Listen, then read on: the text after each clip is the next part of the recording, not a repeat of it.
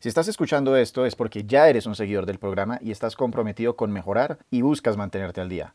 O alguien te lo recomendó, así que bienvenido a Pasemos el Rato. Si te han gustado los capítulos anteriores, recuerda dejar una reseña de 5 estrellas en Apple Music y escribir una, bueno, o todas las razones que se te ocurran de por qué te gusta el podcast. Y nunca, eso sí, nunca ser esa persona I told you so, como yo te lo dije.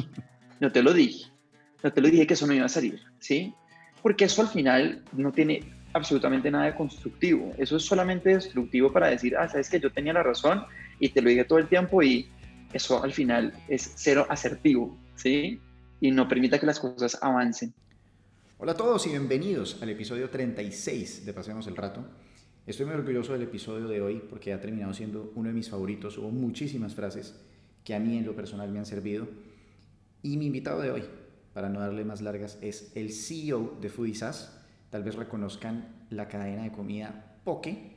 Estoy hablando de su CEO, Camilo Obregón, y no van a querer perderse un solo segundo de este fenomenal episodio. Ya nos vemos. No saber de lo que la gente está hablando es incómodo, pero mucho peor es tener un emprendimiento y no tener el dinero para pagar la nómina al día siguiente. Esto es, pasemos el rato un espacio en el cual hablo de distintos temas para que te enteres de todo y nunca te quedes fuera de la conversación. Yo soy tu anfitrión André Canayet y hoy hablamos con Camilo Obregón de Poke. Bueno, y con eso le damos la bienvenida a Camilo Obregón. Camilo, muchas gracias por estar con nosotros en Pasemos el Rato y bienvenido al programa. ¿Cómo va todo? André, muchísimas gracias por la invitación. Un gusto estar aquí pasando el rato con usted y poder compartir un par de de anécdotas de estos años que, llevo yo pues en el emprendimiento. Me encanta. A mí siempre me gusta empezar porque las personas se presenten, porque nadie se conoce mejor que sí mismo, en teoría sí debería ser. Así que cuéntele al público que de pronto no sabe quién es Camilo Obregón, quién es Camilo Obregón. Bueno, eh, mi nombre es Camilo Obregón, eh, soy bogotano, eh, tengo 33 años, Junto a mi esposa fundamos hace seis meses la cadena, hace seis años la cadena de restaurantes Poke. Eh, pero antes de eso, pues también he estado pues muy vinculado en el mundo de emprendimiento con diferentes marcas como Papúa, eh, que es una marca de swimwear masculina, eh, que ya tendremos chance pues de hablar un poquito más de ese, de ese paso pues por el mundo de la moda.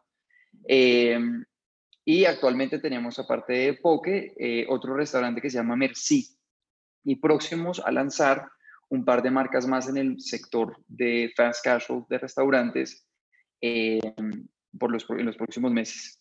Es un poquito como la parte de, a qué me dedico y qué me he dedicado en los últimos años. Excelente. Antes de que entremos en, todas esas, en todos esos proyectos interesantes, felicitaciones por su primogénita hija Alesia.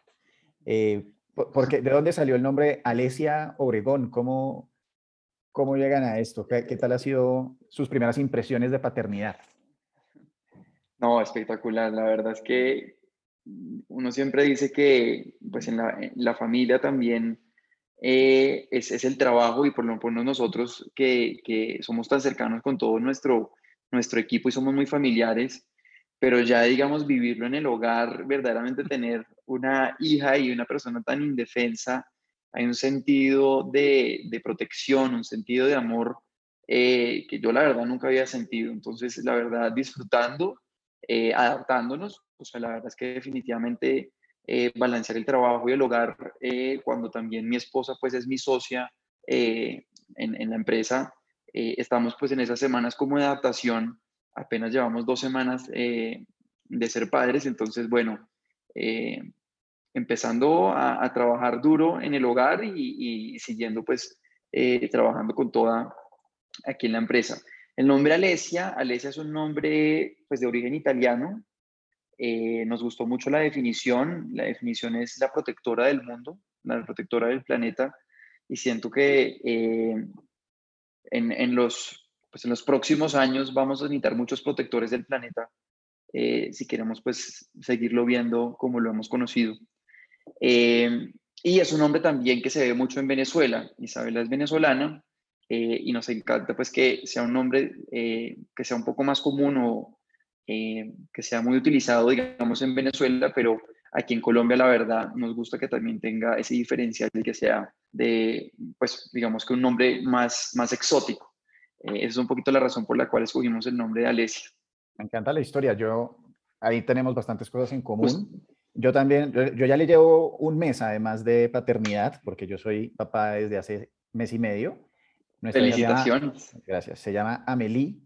Entonces también es en común que empiezan por A y yo también estoy casado con venezolana, aunque la mía es de San Cristóbal y no de Caracas, pero bastante tienen en común. ¿Qué ha encontrado, digamos, de retos para su rutina, por ejemplo, y para su trabajo, ser papá? Por ejemplo, ¿ya, le queda ya no le queda tiempo para hacer tenis y para ir a Roche o cómo va a ser con su vida deportiva? Trato de meter un poco de bicicleta en los tiempos libres, eh, que la verdad, pues desde, o sea, desde mi casa me trato de desconectar 45 minutos y hacer el ejercicio que se pueda, pero sí, yo creo que estas primeras semanas, sobre todo, pues que yo también estoy tomando muchas de las funciones y los departamentos que manejaba Isabela, eh, no estoy encontrando todo el tiempo, pero bueno, yo creo que son sacrificios que se hacen pues feliz de la vida. ¿De dónde saca usted la disciplina para poder hacer los sacrificios que requiere, eh, sea para sacar adelante a su hija, sacar adelante a su empresa, su estado físico, su salud mental? Creo que tiene que ver con el propósito de cada uno. Uno tiene que tener metas, tiene que tener eh, o cosas que le apasionen, ¿sí? Y cuando uno de verdad está trabajando en algo que le apasiona, que le gusta, eh, que ve valor en las horas que está dedicando, eh, ahí yo creo que uno lo hace con, pues con, con, total naturalidad, ¿sí? Y yo creo que la disciplina se convierte ya como en algo que uno hace no por obligación, sino porque de verdad lo disfruta, ¿sí? Es súper cliché la frase que como disfruta tu trabajo y nunca tendrás que trabajar, pero sí, tiene, sí es cierto que, que tiene algo de veracidad, entonces yo creo que todo se refleja un poquito en ese propósito que tenemos pues, para nosotros, para nuestra vida, lo que nos apasiona y que nos gusta lo que hacemos, la verdad. Nos gusta, a mí me gusta ser papá en este momento, me lo estoy disfrutando, me gusta la empresa donde trabajo, me gusta la relación que tengo con mi esposa. Entonces, cuando uno tiene todo ese atributo o, las, las, cosas así, eh, creo que es mucho más fácil, la verdad, levantarse y acostarse a dormir tranquilo. Cuando fundaron Poke, ¿cuál fue ese valor que le encontraron a esa empresa? Ahorita que usted habla de que todo lo que uno hace tiene que tener un valor y que cuando uno logra encontrar esa, digamos, vocación por la que uno hace las cosas, ¿no? El, por qué hace las cosas. ¿Por qué empezaron a hacer Poke? ¿De dónde salió esa idea?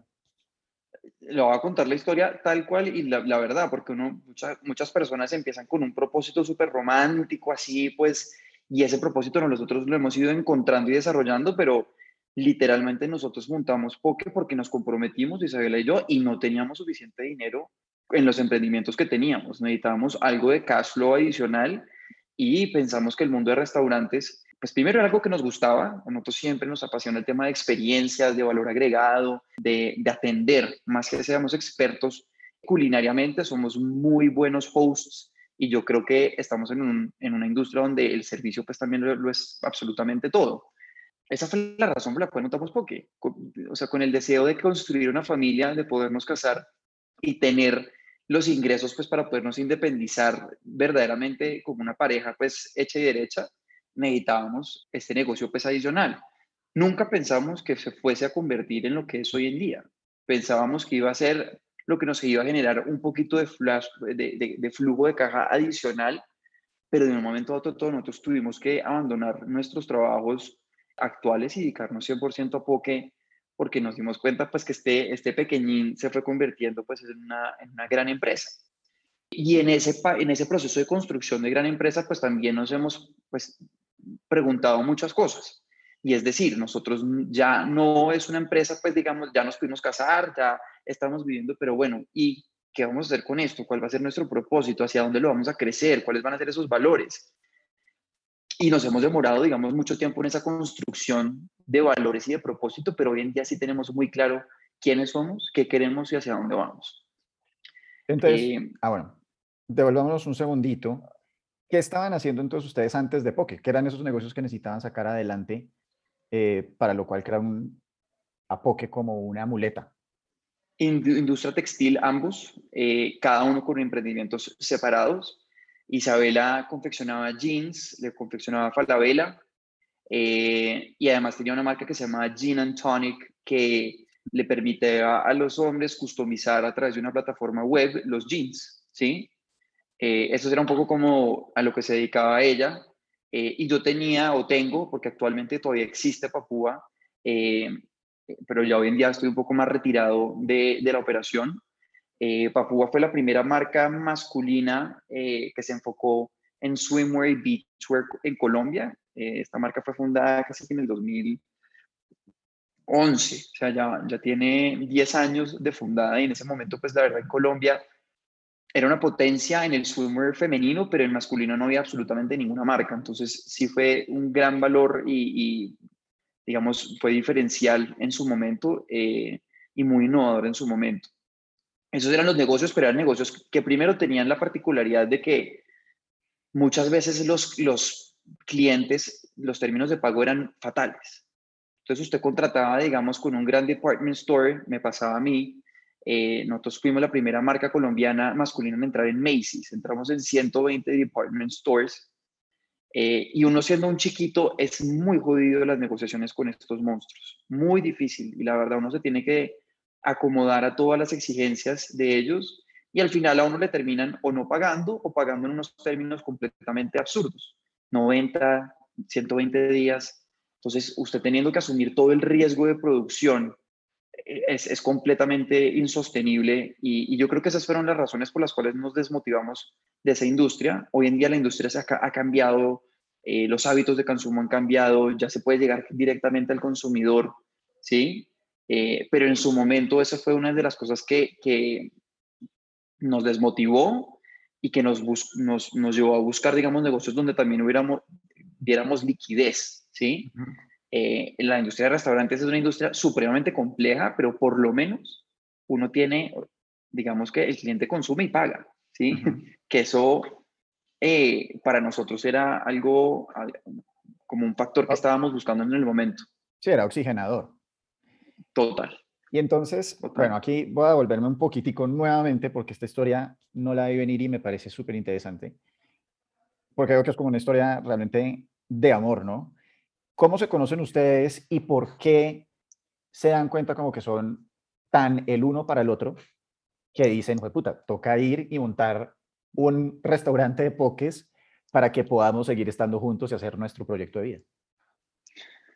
Usted no me va a creer y esto va a sonar pues una historia, pero así de novela, que más bien hay que escribir una historia, una novela. Eh, Isabela y yo nos conocimos a los 18 años en París. Así que su, su, hija se llama Amélie y nosotros tenemos una gran influencia en nuestras vidas eh, de lo que es Francia. Nos conocimos los dos estudiando, eh, estudiantes de 18 años, digamos que ese primer amor, además viviendo en esa ciudad y fue espectacular.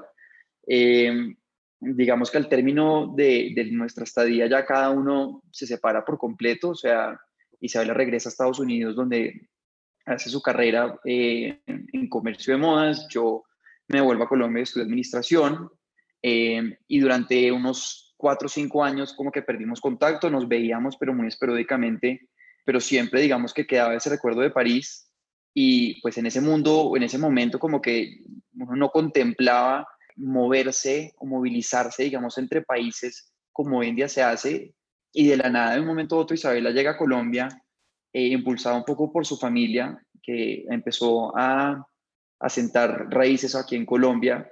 Para mí fue una sorpresa total y absoluta eh, y, en ese momento empezamos una relación, un noviazgo muy chévere, donde no solamente nos conocimos pues en la parte como personal y de pareja, sino también nos conocimos como posibles socios, ¿sí? Porque no todo el mundo puede trabajar juntos y ser pareja. Eso la verdad creo que son más bien escasos los casos de éxito y creo que el tema de haber trabajado en la industria de la moda, pero en empresas separadas, durante tanto tiempo nos ayudó a entender las fortalezas, las debilidades de cada uno, cómo nos podíamos aportar y cómo podía haber una comunicación asertiva entre ambos para sacar proyectos adelante. Y al final creo que hacemos un equipo pues sensacional. Hoy en día eh, creo que el entendimiento y nos ha costado, no crea. O sea, esto ha sido difícil y, digamos que separar la vida de hogar y separar la vida de trabajo es difícil, pero lo importante es tener muy buena comunicación en inteligencia emocional y saber, digamos, también cómo que pasar la página y cuando nos equivocamos decir, me equivoqué, eh, haré todo lo posible porque esto no vuelva a suceder, ¿sí? Entonces, lecciones muy grandes de humildad, lecciones muy grandes de reconocer errores y también de pasar la página. ¿Recuerda alguna lección de humildad que le haya pasado a usted? O sea, una en la que usted haya dicho, ok, aquí yo en verdad la embarré y digamos que Isabela lo haya hecho a usted comprender el punto de vista de ella de una buena manera. Todos los días de mi vida. Esto no es un caso aislado, sino todos los días hay eh, situaciones donde de pronto uno, no es que no tenga la razón, pero yo soy una persona que tiene un carácter un poquito más fuerte, poquito más explosiva, ¿sí? Isabel es una persona muy empática, que conecta demasiado bien, que habla muy pausadamente, que conecta muy fácil con las personas. A mí se me vuela, hay veces un poquito más fácil, siendo también supremamente tranquilo. Entonces creo que es, no es un episodio puntual sino es cómo manejar los episodios del día a día, lo que, en lo que yo he tenido que trabajar por lo menos, ¿sí? Y ya me toca como que antes de, de, responder, digamos que bruscamente, es entender un poquito más la situación, entender por qué se tomaron estas decisiones y no buscar, digamos, un culpable, sino entender la situación y, y, y no, no, apuntar, digamos, a nadie, ¿sí? Eso, eso es, digamos, en lo que me dan, me dan palo todavía. Me parece clave eso que usted acaba de mencionar. Yo siempre he peleado un poco con esta visión que hay, que uno la nota con, el grupo de amigos de uno, con inclusive como uno ve que son las relaciones en telenovelas, series de televisión, películas, etcétera. Hay como una dinámica establecida que es de competencia entre los dos, eh, digamos, entre cada uno, cada uno de los individuos de las parejas, ¿no? Es como, él salió con sus amigos por la noche y se emborrachó, entonces ahora yo tengo que ir y emborracharme con mis amigas y se crea como ese ambiente tóxico. Me gusta mucho esa palabra que usted mencionó, la de la asertividad. ¿Cómo puede ser uno más asertivo o cómo aprendió usted a ser asertivo si es que ya no, si es que no lo era desde antes? A ver, ¿cómo le respondo a esta pregunta? Yo creo que la asertividad se consigue también con como las, las etapas de maduración normales, ¿sí? ya digamos a mí, yo no estoy pensando en que Isabela salga con sus amigas y que se emborrache, Y que yo después, sino, ay, qué rico que Isabela salga con sus amigas y se tome unos tragos, ¿sí? Cuando antes de pronto pensaba con una perspectiva un poquito diferente. Entonces, más que yo reprochar, es yo celebrarle la persona, celebrar las otras, lo que la otra persona hace. Porque si existe confianza, ¿sí? Yo, digamos, voy a hacer todo lo posible porque mi, mi pareja esté bien, ¿sí? Y lo mismo pasa en la empresa. Si alguien tiene, digamos, una, una idea de hacer algo súper chévere, un proyecto, eh, o tiene algo, pues yo se lo voy a celebrar, ¿sí? En vez de ser, digamos, el talón de Aquiles o la persona que va a estar ahí todo el tiempo, no, no te va a funcionar, no te va a funcionar, yo voy a hacer todo lo posible porque funcione, ¿sí? Y nunca, eso sí, nunca ser esa persona, I told you so, como yo te lo dije, yo te lo dije, yo te lo dije que eso no iba a salir, ¿sí? Porque eso al final no tiene absolutamente nada de constructivo. Eso es solamente destructivo para decir, ah, sabes que yo tenía la razón y te lo dije todo el tiempo y eso al final es cero asertivo, ¿sí? Y no permita que las cosas avancen. Fenomenal. Me encanta esa respuesta que usted acaba de decir. Como, o sea, lo que yo capto es que piensan más en ustedes dos como un equipo antes que como dos individuos. Y eso me parece fundamental. Así que para los que están oyendo, si se van a llevar algo de este episodio, creo que eso deberían volver 30 segundos, 40 segundos atrás y volver a oírlo varias veces. Sé que ya obviamente quieren oír un poco más de Poke, entonces volvamos al momento en el que dicen, listo, necesitamos hacer, tener un negocio que nos dé un poco más de flujo de, caja. ¿Y qué hacen ustedes? ¿Tienen, hacen un brainstorming y tienen cinco opciones de negocio? ¿O llegaron y dijeron, oye, ¿sabes qué? Yo vi esta idea o se me ocurrió esta idea, hagámosla. ¿Cómo llegan a Poke? Bueno, esta es otra historia mega rebuscada, eh, pero es la, la, verdad, como también se creó y, de dónde salió y se fueron dando las cosas. Imagínense que empezamos seis personas en este proyecto. Éramos seis amigos eh, y los tres éramos pareja, o sea, digamos que éramos tres amigos con tres amigas y digamos que entre todos, o sea, cada uno estaba con su pareja, ¿sí me entiende? Sí. Eh, y no, fórmula para el desastre, pues, o sea, las primeras reuniones, esto era como que mierda, o sea, nos vamos a agarrar, pero eh, mucha gente no aportaba nada o no tenía, digamos que, el dinero en su momento. Eh, y pues afortunadamente, digamos, no siguieron porque pues no habría ni amistad ni tampoco existiría poke, ¿sí? Y cada uno se fue retirando, digamos, por sus propios factores. Empezamos a hacer brainstorming con este grupo y teníamos claro que nos interesaba el tema de la industria de la comida. Como referente teníamos Homeburgers que tenía apenas su primer punto de venta, pero tenía unas filas y nosotros decíamos, mierda, ¿qué es esto tan espectacular? Hay una oportunidad gigante en la categoría de fast casual, que fast casual es, no, es, no es nada muy diferente a lo que pues conocemos, pero está la comida rápida, ¿sí? Donde es autoservicio, digamos que el servicio no es nada personalizado y la experiencia es, digamos que muy básica, y ya está, digamos, los restaurantes casuales, es decir, un crepes and waffles, decir, un wok, donde eh, no es, digamos, tampoco ni alta cocina ni mucho menos, pero pues sí es un servicio a la mesa eh, y digamos que es una experiencia un poco más completa. En ese, en, en ese in-between, en entre esas dos categorías, hay un hueco muy grande y desatendido que se empezó a desarrollar, ¿sí? Pero claramente, pues nosotros teníamos que imponer lo de nosotros, ¿sí? Nosotros, la verdad es que nunca hemos considerado que copiamos, sino que siempre buscamos en, veamos modelos de negocio que funcionen, por supuesto, tendencias de consumo que funcionen, pero con algo que creamos y que seamos completamente pues fieles y, pues veamos, digamos, un valor agregado. Em, en todas estas, una amiga de las que estaba pues en el proyecto, que es diseñadora y que eventualmente desarrolló todo el branding, nos manda el video de Poke. Poke es la comida típica de Hawái y tenemos que dejar de hacer la asimilación de que Hawái es pizza hawaiana. Eso es lo primero que quiero como dejar claro. Eh, porque siempre pues hay la palabra Hawái la asociamos 100% pues a una pizza hawaiana, pero Hawái es una isla del Pacífico que tiene muchísima influencia japonesa y es una isla del Pacífico que pertenece a Estados Unidos, ¿sí?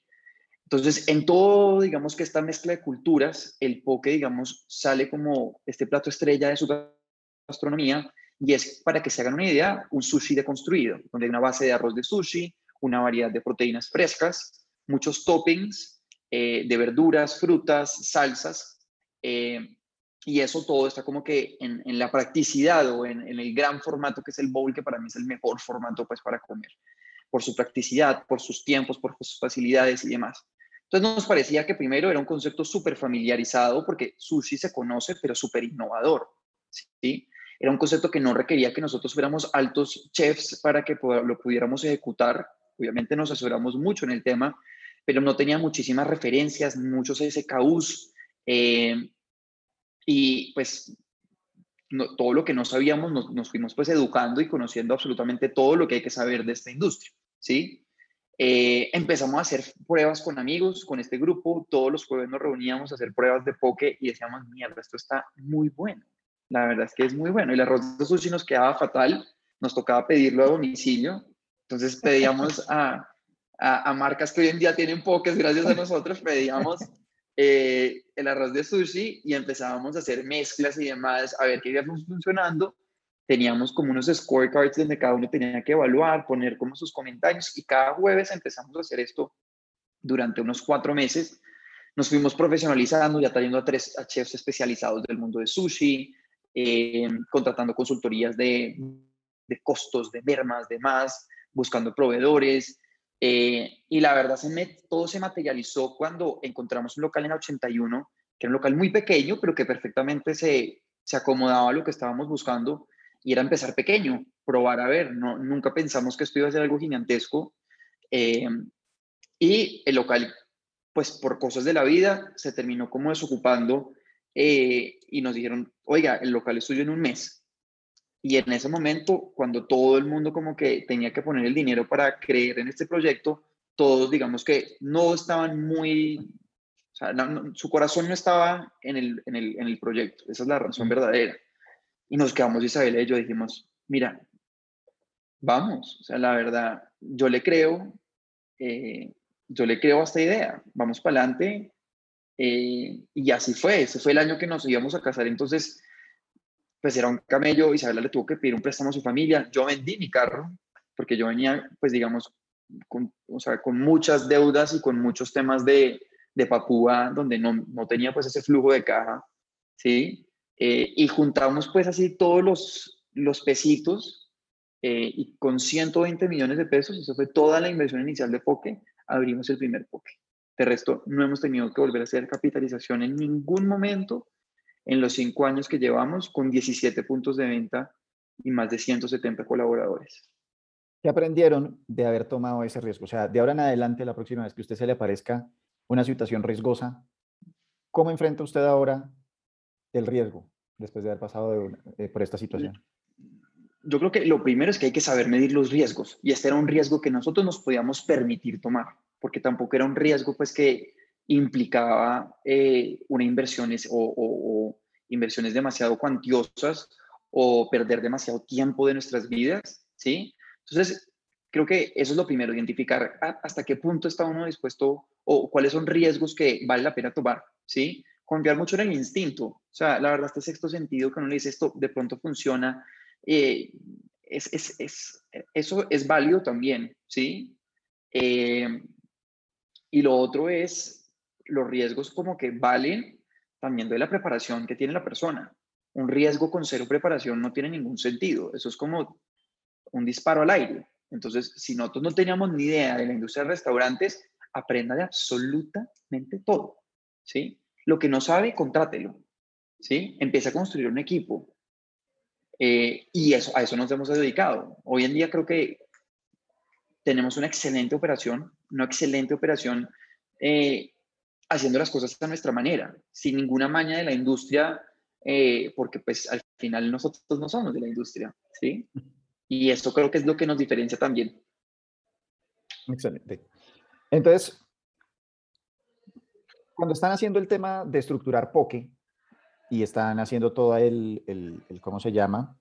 El brainstorming, ¿también hacen un estudio de mercado? ¿O por qué terminó siendo la comida típica de Hawái la ganadora por encima a una de, no sé, perros calientes o wraps o no sé? Eh, hicimos estudios de mercado, pero estudios de mercado hoy en día, hoy en día para mí un estudio de mercado está bastante mandado a recoger, ¿sí? Como el estudio de mercado tradicional, pues que nos enseñaron en la universidad. El estudio de mercado es entender un poquito cuáles son los hábitos de consumo, cuáles son las tendencias de consumo a nivel internacional, ¿sí? Y lo que veíamos es que cada vez las personas estaban buscando más cosas saludables, conocer un poquito el origen de sus ingredientes, platos balanceados, platos con ingredientes frescos, ¿sí? Poder, poder tener la posibilidad de personalizar un plato. Eso no existía. Eso no existía. Y la verdad es que las, las opciones de comer saludable, yo siendo un consumidor de comida saludable, porque la mayoría de las cosas, me, o sea, la, la comida chatarra, por decirlo así, me cae mal, no tenía, digamos, dónde comer, ¿sí? Mm. Y estaba un poco, eh, pucha, si quiero comer saludable, tengo que comer costoso, aburrido, eh, y me llega demasiado mal y se demora además una hora y media. Yo decía, oiga, tengo media hora para comer, eh, necesito algo que pueda variar todas las semanas, que sea fresco, que sea saludable, que me deje satisfecho, ¿sí? Eh, y decía, ¿cuáles son mis opciones? Una o ninguna, ¿sí? No hay. Eh, entonces, pues digamos que nosotros mismos fuimos, fuimos grandes, somos grandes usuarios de nuestra marca, ¿sí? Amamos la comida, ¿sí? Siempre estamos buscando cómo mejorar alguna receta, cómo, cómo introducir algo nuevo, dentro de nuestra propuesta de valor, porque lo que tenemos clarísimo es que en esta industria como suben, también caen. Esto es como la espuma, hermano. Y, y, nuestro mayor miedo es perder, dejar de ser relevantes. ¿Qué tanto pasa en la industria de restaurantes? ¿Cuántos restaurantes o cadenas usted no ha visto que surgen, tienen un boom y a los cinco años ya cerraron todos sus restaurantes? Entonces, eso, esa, es una... Es duro, es algo que además no pasa solamente en los restaurantes. Yo creo que usted que tuvo una marca de pantalonetas con diseños coloridos, etcétera, los conoce más que nadie. Eh, es un producto que es muy fácil de copiar, es un, o, más bien de replicar. Y esa es justamente mi siguiente pregunta, me encanta que haya usted mismo hecho la transición ahí. Es, ¿cómo se mantiene en un paso adelante de la, de la competencia? Creo que hay que ser muy fiel a los valores, hay que plantearse unos valores y un propósito y hay que ser muy fiel a esos valores y ese propósito, ¿sí? Porque entonces ya la gente empieza a construir un vínculo con la marca. Cuando empieza a haber un vínculo con la marca, eso permite que, digamos, pueden llegar otros, pero pues ya, digamos, no pueden copiar mis valores. Si lo pueden, mi producto lo pueden copiar, pero mis principios, mis valores y mi propósito, pues digamos que eso se demora, ¿sí? Eso se demora y son un conjunto de acciones que se requieren para poder hacer eso, ¿sí? Eh, para mí esa es la respuesta porque la verdad, cualquier persona puede llegar y montarme la competencia con más plata. Eso sí lo tengo clarísimo yo, ¿sí? Y hoy por hoy, ¿por qué va la gente, por qué, por qué los fans de Poke siguen prefiriendo a Poke frente a otras opciones que tienen de Pokés? voy a, voy a decir nuestro, nuestro, nuestro propósito. Eh, el propósito de POC es alimentar el cambio para una generación sostenible. ¿sí? Y nos gusta la palabra de alimentar, porque es no solamente alimentar en el sentido literal como de dar comida, sino de cómo también alimentamos nosotros eh, en el día a día todo lo que pasa alrededor de nosotros. ¿sí? porque la gente viene a Poke? Yo creo que por otra palabra que también está metida en nuestro, en nuestro ADN, que es el bienestar. Y las personas que están buscando comer, comer en poco están buscando bienestar en su, en su estilo de vida. Entonces, cuando vienen los restaurantes, ese es el vibe y, digamos, el ambiente que queremos reflejar con nuestro servicio al cliente, con la música que ponemos, con la atención al detalle de cada una de las cosas que suceden, así sea pedir a domicilio o ir al restaurante, con empaques que son 100% compostables. Somos creo que la única marca que tiene el 95% free plastic en sus domicilios, ¿sí? Este conjunto de acciones hace que Poke, digamos, sea una marca donde yo me sienta cómodo, ¿sí? Donde me guste también, obviamente, lo que estoy comiendo, ¿sí? Eh, y todo lo que hacemos lo hacemos con esa búsqueda, es, es, es, cómo generamos bienestar en nuestros clientes. Excelente. ¿Cómo se ve? Bueno, es que, es que acá me la contestó un poco. Yo decía cómo se ha manifestado el valor agregado en sus restaurantes, pero vamos a hacerlo así. Entonces, ¿cómo se ha manifestado el valor agregado desde un punto de vista de servicio en Poke? O sea, nosotros utilizamos, digamos, diferentes metodologías y hemos diseñado como que este, este journey del consumidor, ¿sí? Y donde buscamos que todos los puntos de contacto esté sucediendo algo, ¿sí? Entonces es como aprovechar cada oportunidad para comunicar algo y para ir mandando como ciertos mensajes subliminales al consumidor, ¿sí? Entonces, lo que digo, desde la música que se pone hasta como el palito chino eh, en el empaque que tiene, qué mensaje tiene, ¿sí? Hasta un neón que me encuentro, hasta las plantas, digamos, que están alrededor que me inspiran como este tema de frescura, ¿sí? También, eso es una parte. Lo segundo es, siempre para nosotros es demasiado importante mostrar la frescura de nuestros ingredientes. Por eso nuestras cocinas son abiertas. El consumidor ve todo lo que está pasando y pues no, no quiero ser, digamos, malo con, ningún competidor ni nada, pero usted vaya y vea lo que es una cocina cerrada en cualquier tipo de restaurante y eso es un mierdero, ¿sí? De una cocina limpia de verdad que habla de, la frescura y de la transparencia y de verdad la, rigurosidad como que hay en nuestros procesos, ¿sí? Eh, y yo creo que lo otro, hay que tratar de ser muy creativos, eh, creativos en todo lo que hacemos, ¿sí? Entonces, si vamos a hacer un photoshoot, vamos a hacer un photoshoot con un enfoque porque queremos comunicar, eh, no sé, eh, nuestro aniversario y queremos resaltar a ciertas personas, a ciertos colaboradores que, bueno, tienen un atributo espectacular para nosotros, ¿sí? Eh, si vamos a, a, tener una política, digamos, de servicio al cliente, pues buscamos formas diferentes de generar, digamos, esa relación con el cliente, con el consumidor, ¿sí? Entonces, resumidas cuentas, la excelencia, ¿sí? La excelencia, digamos, y la rigurosidad en procesos, la frescura y la creatividad son tres de los valores que, de hecho, hace parte de nuestros valores, que hacen que Poke, digamos, tenga ese valor diferencial eh, aparte como de, de, las recetas, pues, o, que, o, la comida que se están comiendo. Okay. Esta pregunta es dificilísima responder, o sea, créame que uno se la hace todo el tiempo y dice miércoles, pero ¿cuál es mi verdadero diferencial?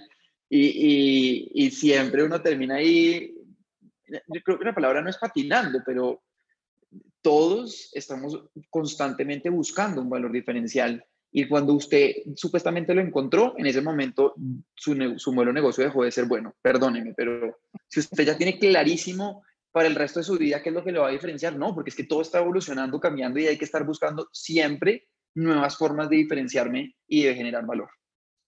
Y eso es exactamente por lo que me toca hacer ese tipo de preguntas a mí, porque yo también, todas las veces, cada vez que tengo un podcast nuevo, es una nueva salida al bate que tengo que intentar eh, construir algo con respecto a lo que hice la semana pasada y al anterior y al anterior.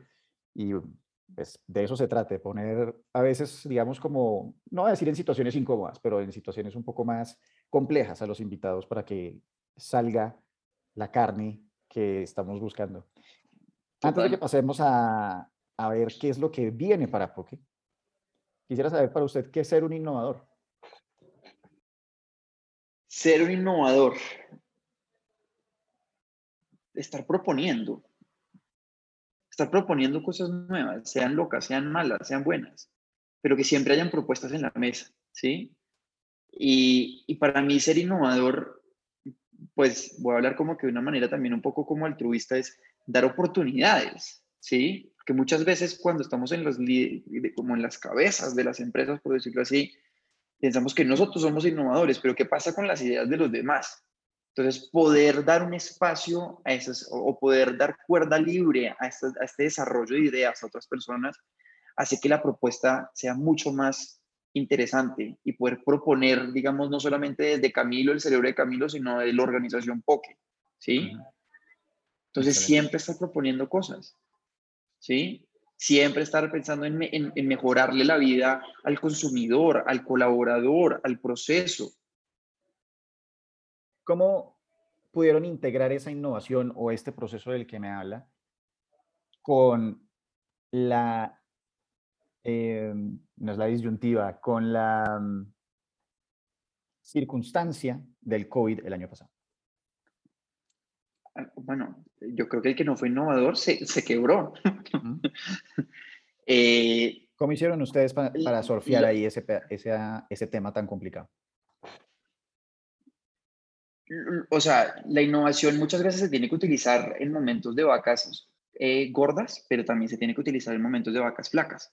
Creo que es, es, es, la clave, estar proponiendo todo el tiempo independientemente de cuál sea la situación.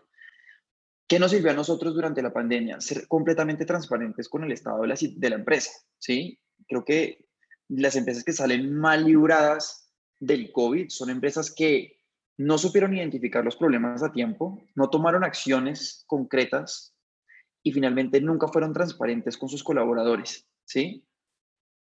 Y afortunadamente nosotros nos asesoramos desde el día uno muy bien. Eh, lo hicimos pues con nuestra junta directiva, eh, con mentores, eh, a través de Endeavor, que es una red de emprendimiento en la que pertenecemos, donde casi que alcanzamos a materializar el problema y la situación desde las primeras semanas de que no iba a ser una cosa de una semana, dos semanas, un mes, que esto iba a ser un año, ¿sí? Y, en un año decíamos, pues, se va a derrumbar mi modelo de negocio, pero empecemos a tomar acciones y tomar acciones en todos los departamentos. Entonces, desde nómina, ¿qué políticas vamos a tomar? Eh, hicimos unos esquemas de eh, licencias no remuneradas, pero muy habladas con las personas donde todos aceptaron, ¿sí? Eh, cerramos puntos de venta que definitivamente no funcionaban, ¿sí? Eh, que si me pongo, bueno, negociamos con absolutamente todos nuestros proveedores para congelar un poco y para generar pues acuerdos de pago. Eh, accedimos a, pues, a los beneficios que en ese momento brindaron eh, el gobierno y los bancos, a pesar de que no fueron muchos, ¿sí? Pero pues lo que había, había que tomarlo, ¿sí? Nos bajamos los salarios, por supuesto, Isabel y yo nos bajamos los salarios, pues, y todos los colaboradores del área administrativa en la medida de lo posible, porque yo, yo me podía reducir el salario tanto, pero de pronto alguien solamente se podía reducir el 10%, y todo el mundo, digamos que fue consciente de la situación y se redujo eh, lo que estaba pues dentro de sus posibilidades, ¿sí? Eh, esas son como varias cosas que, aquí mencionando, pero eh, fuimos muy rápidos actuando, no esperamos, digamos, a que se nos acabara la plata, sino ahorramos todo lo que pudimos para hacer proyecciones de flujo de caja a un año, dos años y no estar, digamos, en números rojos, ¿sí? Eh, y fueron golpes duros, nos tocó cerrar una ciudad, cerramos la operación de Barranquilla, eh, nos tocó sacar a todo el personal que estaba en periodo de prueba, eh, pero sí, o sea, hay un símil que, que me parece súper súper acertado de Danny Mayer, que es el duro pues de la industria como gastronómica, eh, que hablaba que más o menos lo que estaba sucediendo era un gran cáncer, ¿sí? Y que uno tenía que hacerse una quimioterapia para poder sobrevivir. Y una quimioterapia consiste en matar las células, ¿sí? Entonces, si usted no se casi que autodestruía, pues la posibilidad de sobrevivir era muy difícil, ¿sí? Entonces hay, tuvimos que hacer como que ese, ese, ese ejercicio introspectivo de saber qué era lo completamente y absolutamente necesario pues para sobrevivir y con eso nos quedamos y por eso hoy en día afortunadamente eh, seguimos con el mismo número, o sea, hoy en día tenemos más empleados de los que teníamos prepandemia y tenemos más puntos de venta. Pero eso no hubiera sido así si no hubiéramos sido vivido como un samurái cortando pues por todas partes. Me encantó oír eso y los felicito por haber logrado pilotear una situación tan, tan compleja y tan complicada como fue la del año pasado, pues, y que continúa hasta este momento, pero es que, pues, mal que bien ya por lo menos se han normalizado las cosas. Eh, sí. Eso del año pasado era todo una incertidumbre, uno no sabía tampoco con qué reglas de juego estaba. No sé si recuerda de pronto algún día particular que usted haya dicho, fue pucha, esto se va a acabar. ¿Cuál fue una situación que lo llevó al límite? Martes negro, me acuerdo el martes negro. Nosotros para que, o sea, me acuerdo un martes que vendimos algo así como 9 millones de pesos en todos los puntos de venta. Cuando lo normal de un martes, creo que 15. Cuando lo normal era eh, alrededor de unos 50, 60 millones de pesos. O sea, esto es una reducción de, o sea, la, usted con esas ventas sencillamente no era sostenible nuestro modelo de negocio y nos iba a tocar cerrar, ¿sí? Cerrar. Y esto se da a raíz de que empieza la pandemia, todo el mundo se sale a los supermercados a comprar, pero como si no hubiera un mañana, están, digamos que estas noticias de que el COVID se, se transmite a través de los rapitenderos y de las bolsas, pues, que no era cierto, pues, o no es cierto, ¿sí?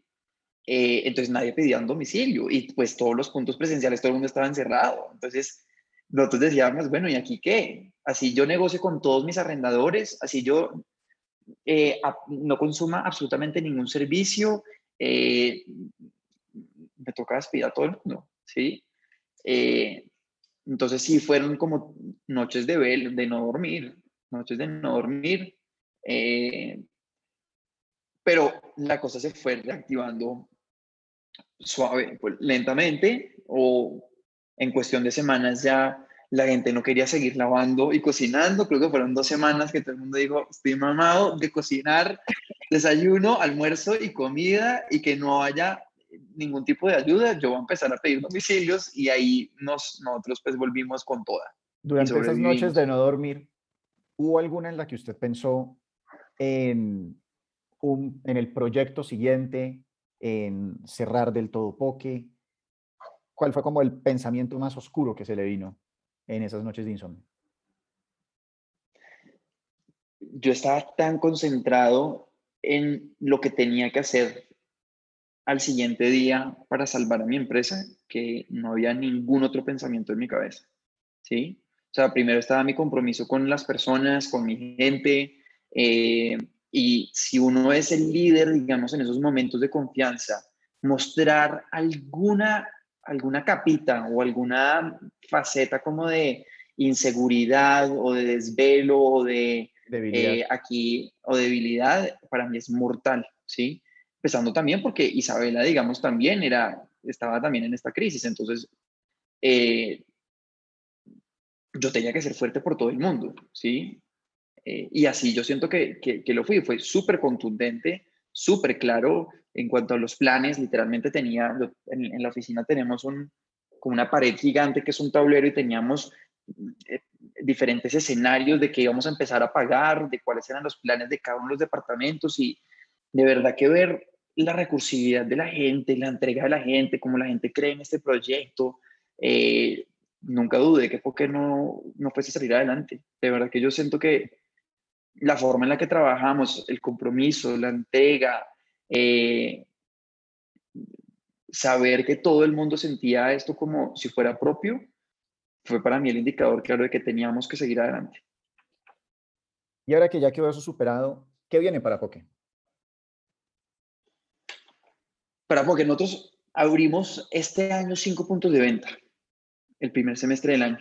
Abrimos eh, en Medellín abrimos cuatro puntos y en Bogotá abrimos uno. Em, y eso era como un poquito todo lo que venía rezagado del 2020 que no se hizo, de que estaba, digamos, en los proyectos, ¿sí? Entonces, en este momento estamos en una fase un poquito como de rentabilizar. Todavía seguimos, o sea, lo que usted dice, la crisis todavía continúa. Para mí, no se trata de que ya mis ventas están estables, sino de que hemos acarreado muchísimas situaciones este último año y medio y para mí lo más importante es tener una empresa sana, ¿sí? Volver a tener todos los departamentos súper bien consolidados, bien conformados, eh, volver a tener todos los proyectos andando de, de como de bienestar eh, para la empresa, de innovación, de nuevos productos, más allá de seguir abriendo puntos de venta locamente, ¿sí?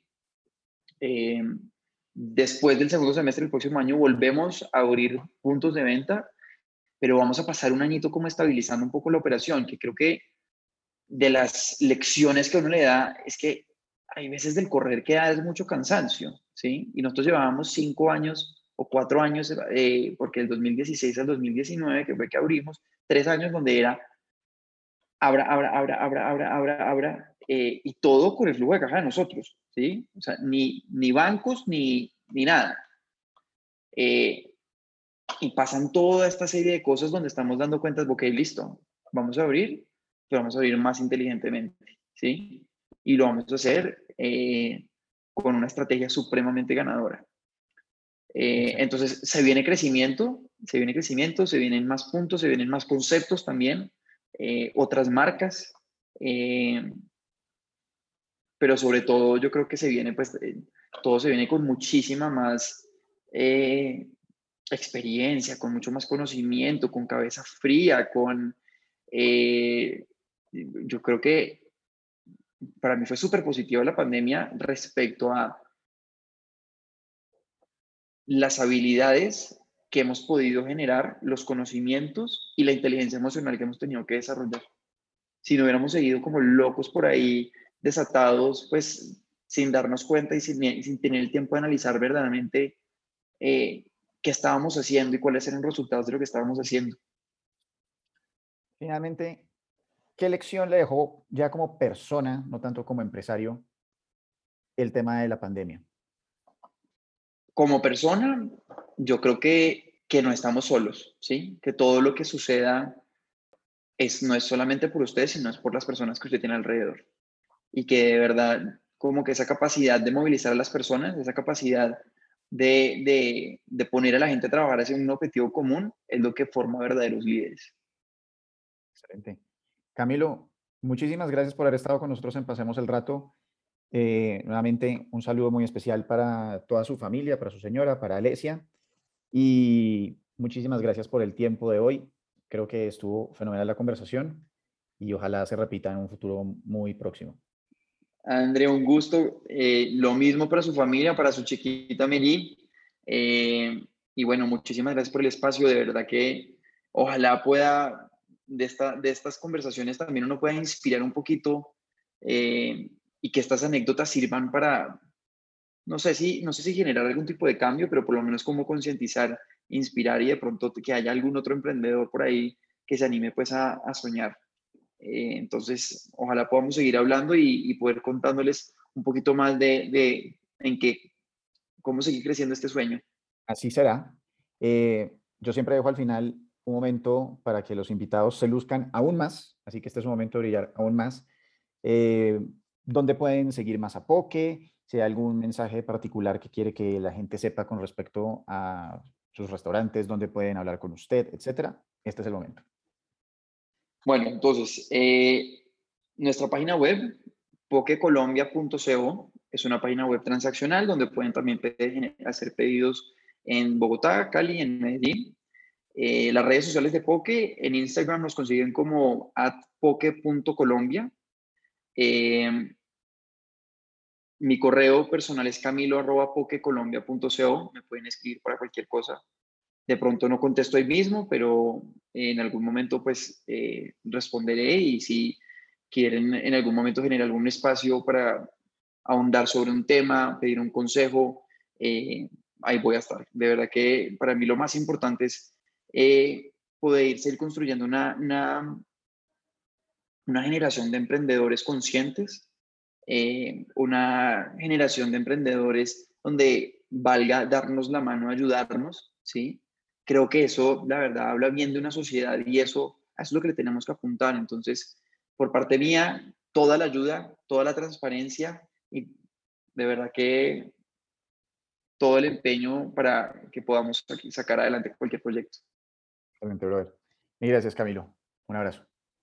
Ande, se cuida. Chao. Bueno, ese fue Camilo Obregón. Y si se quedaron hasta este momento, significa que pasaron un muy buen rato.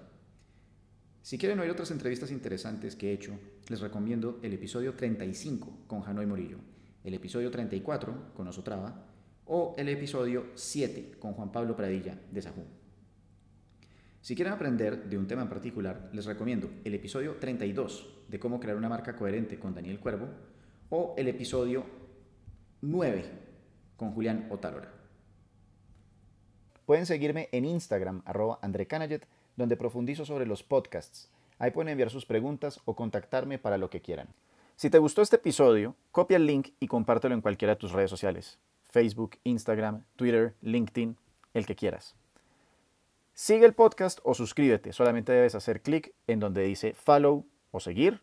Y ojalá puedas dejar una reseña de 5 estrellas en Apple Music para que más personas puedan encontrarnos.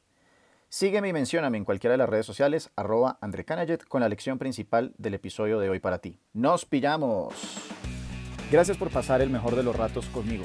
Puedes encontrarme en Instagram, arroba André y seguir el programa por Spotify, Anchor y Apple Music. Nos vemos.